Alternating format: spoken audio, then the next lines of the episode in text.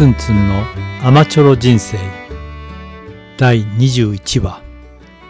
今日は6月27日日曜日の朝を迎えています。皆様方はいかがお過ごしでしょうか？今日は前回お話ししました T グループのお話が続いていくことになりますがご関心を持って聞いていただければ幸いです。特に、え、こういう T グループ非構成のグループ体験の中からチームとかグループをどんなふうに形成していくかということを学ぶすごくいい機会になると考えています。ただ非構成がゆえにいくつかの課題問題も抱えながらトレーナーファシリテーター今はファシリテーターという名称の方が馴染みやすいかもしれませんがそういったグループのある意味教育的なリーダーがどんな関わり方をするかによってグループとかチームの発達成長というのは違ってくるかもしれません。ただグループの中で起こるとても大事な事柄として、えそこには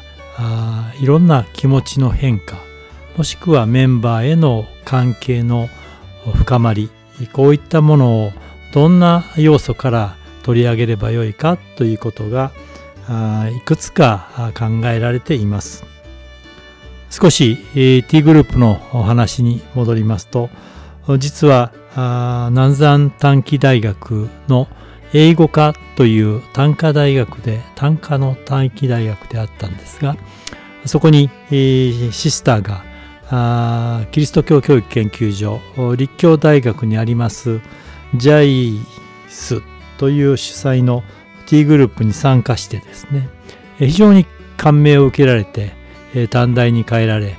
えー、もう一学科作ろうとしていたその教養学科的なコースに、えー、人間関係を学ぶそういうコースを考えたらどうかという提案をされたそうです。えー、当時の、まあ、立教大学キリスト教教育研究所のジャイスの多くのスタッフの協力それから立教大学に席を置いていた東京大学名誉教授の澤田圭介先生など多くの学識経験者たちのお力のもとで、えー、南山短期大学に人間関係科というのが誕生しました。その誕生と同時に人間関係科の短期大学生ですがその人たちに必修科目として T グループというのが受講できるそういうカリキュラムを作っていったと思います。えー、キリスト教教育研究所のジャイスからはリチャード・メリット先生教授を学科長に迎えて、えー、いよいよ1972年に開設されることになります。その時には人間関係学科と呼ばずいわば学を取って人間関係科と呼ぼうとこの名称の中にも非常に重要な視点を持っています。えー、学問として知識として、えー、学ぶ人間関係学ではなく日常の会話日常の関係に、改善がもしくは変革をすることができるチェイジエージェントを育てていこうという意味で人間関係科と名付けたと言われています。そういった中で T グループが中心的な科目になっておりました。100名ほどの定員で10名ぐらいのグループの10グループを作って毎年ですねえ三重県の方の宿舎に行ったり、えー、それから後半は御嶽の休館村を使わせていただいたりしながら人間関係科の学生たちは T グループという体験をしました。これは前回お話した中にもありましたけどもその T グループの体験を少し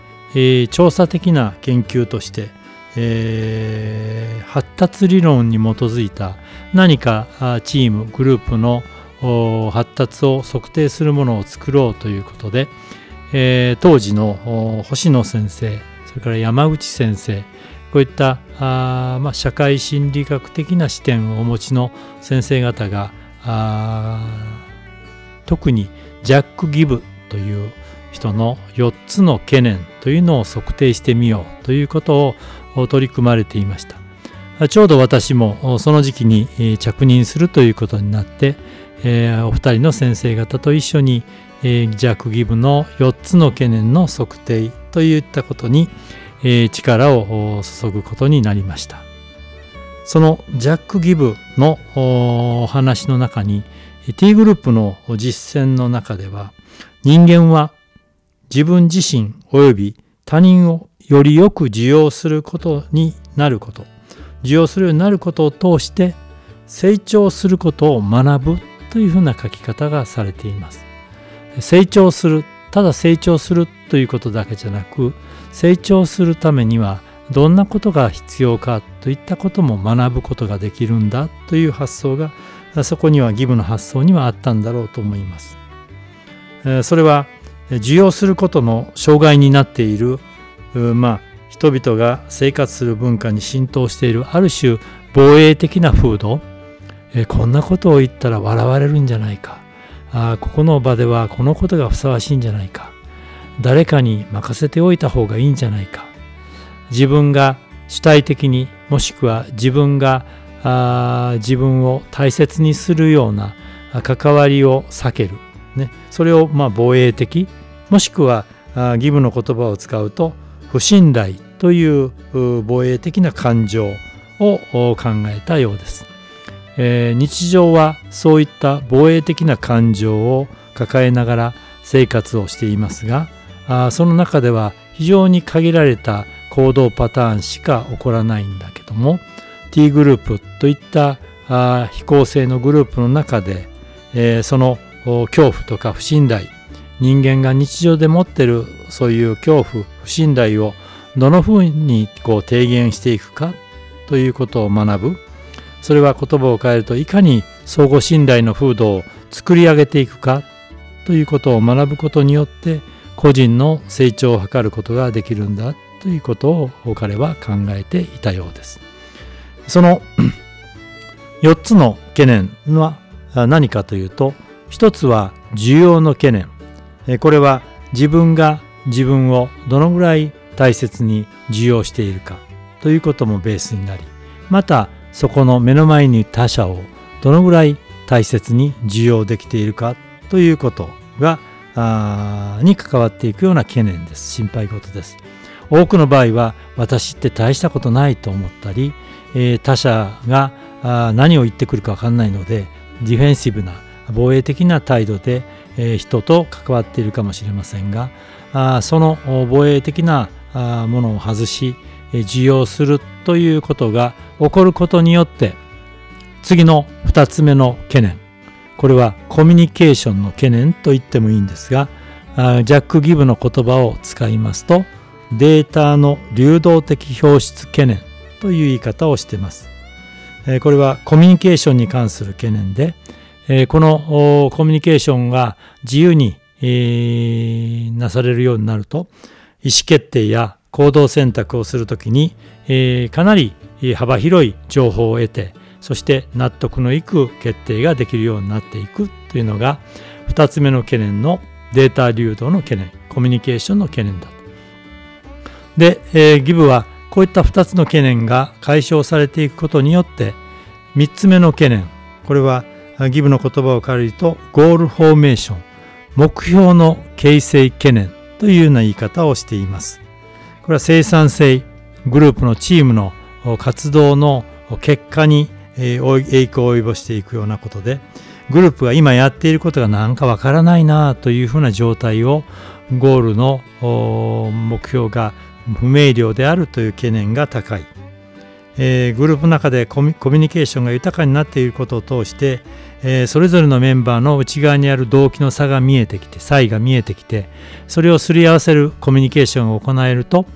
自分たちがどこに向かうのか何を大切にするのかといったゴールが明確になっていくんだ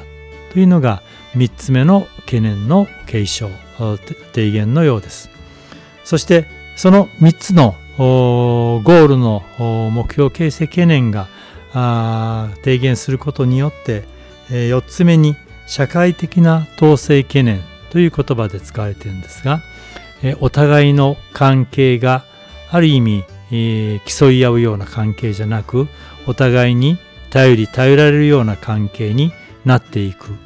これが一つグループとしての成長の証じゃないかというふうなことを言っています。誰かに頼りたいというふうな懸念からお互いに影響し合ってるよね、私が影響を与えても大丈夫だよね。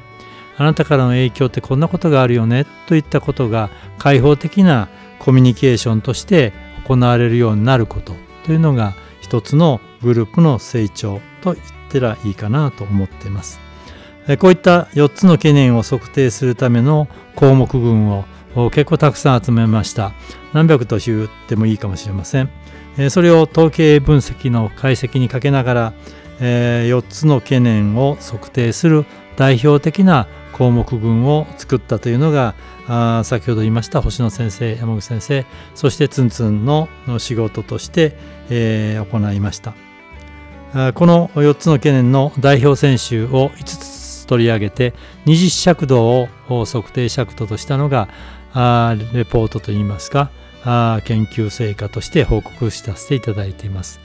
まあ、今もその中の代表的な2項目ずつ、もう毎回の T グループのセッションで取るには、20項目を毎回やるには負荷がかかりすぎますので、2項目で8項目を使って、えー、今もなお南山大学の人間関係研究センター、また私ども JIL、一般社団法人日本体験学習研究所の開催する T グループでは、振り返り用紙にこの8項目を使わせていただいています。この8項目を使うことによって えー、があの変化がかなり明瞭に見えることができるかと思ってます。えー、今の T グループの関わりもしくはセッションの運用の中ではこの懸念が上がったり下がったりしながらだんだん懸念が低減していくというふうな推移を見ることができますが当時南山短期大学で T グループを実施している時に全部のグループじゃないんですが結構多くのグループが代表的な変化グラフとしてはあの毎回取れないので1日刻みで5日間、え5回この最後のセッションで取ると1日2日3日とこの4つの件がぐんぐん伸びていくんですよね。もう不安だらけになっていってで4日5日でぎゅーんとその懸念が下がっていくというのが結構見えたなぁと思ってます、えー、このことは前回お話したトレーナーのありようとも関係してるんじゃないかなと思います、えー、初日は参加者が非常に緊張と不安の中でいてそしてさらにトレーナーの存在がどんな関わりがするかでえさらにその懸念は高まり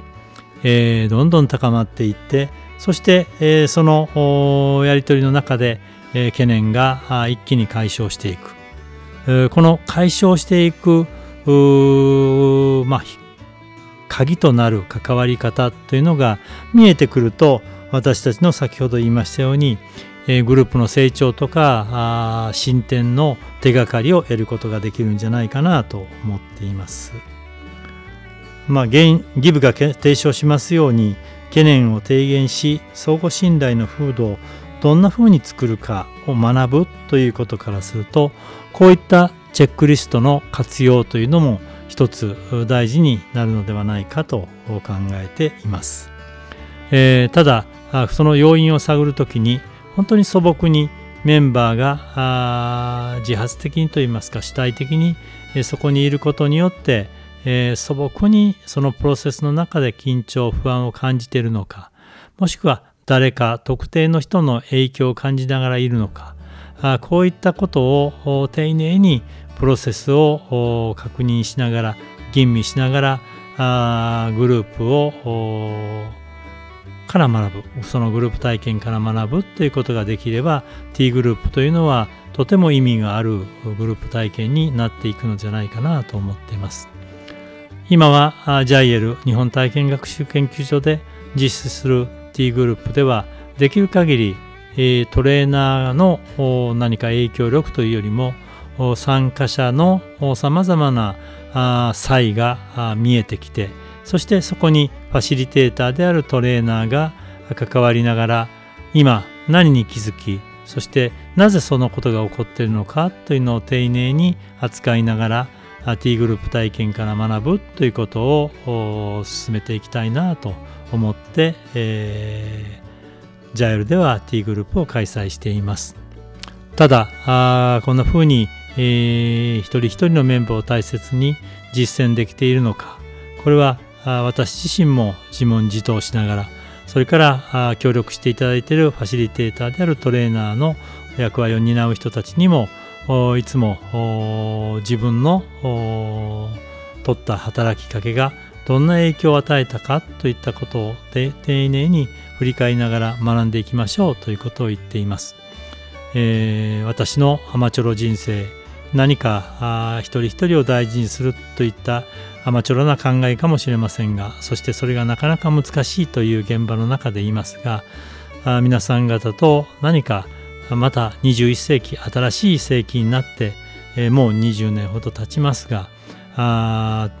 これからの T グループといったものを新しくまたスタートさせる皆さんとのコラボレーションが生まれることを願って今日のお話は終えたいと思います。どうも今日もお聴きくださってありがとうございました。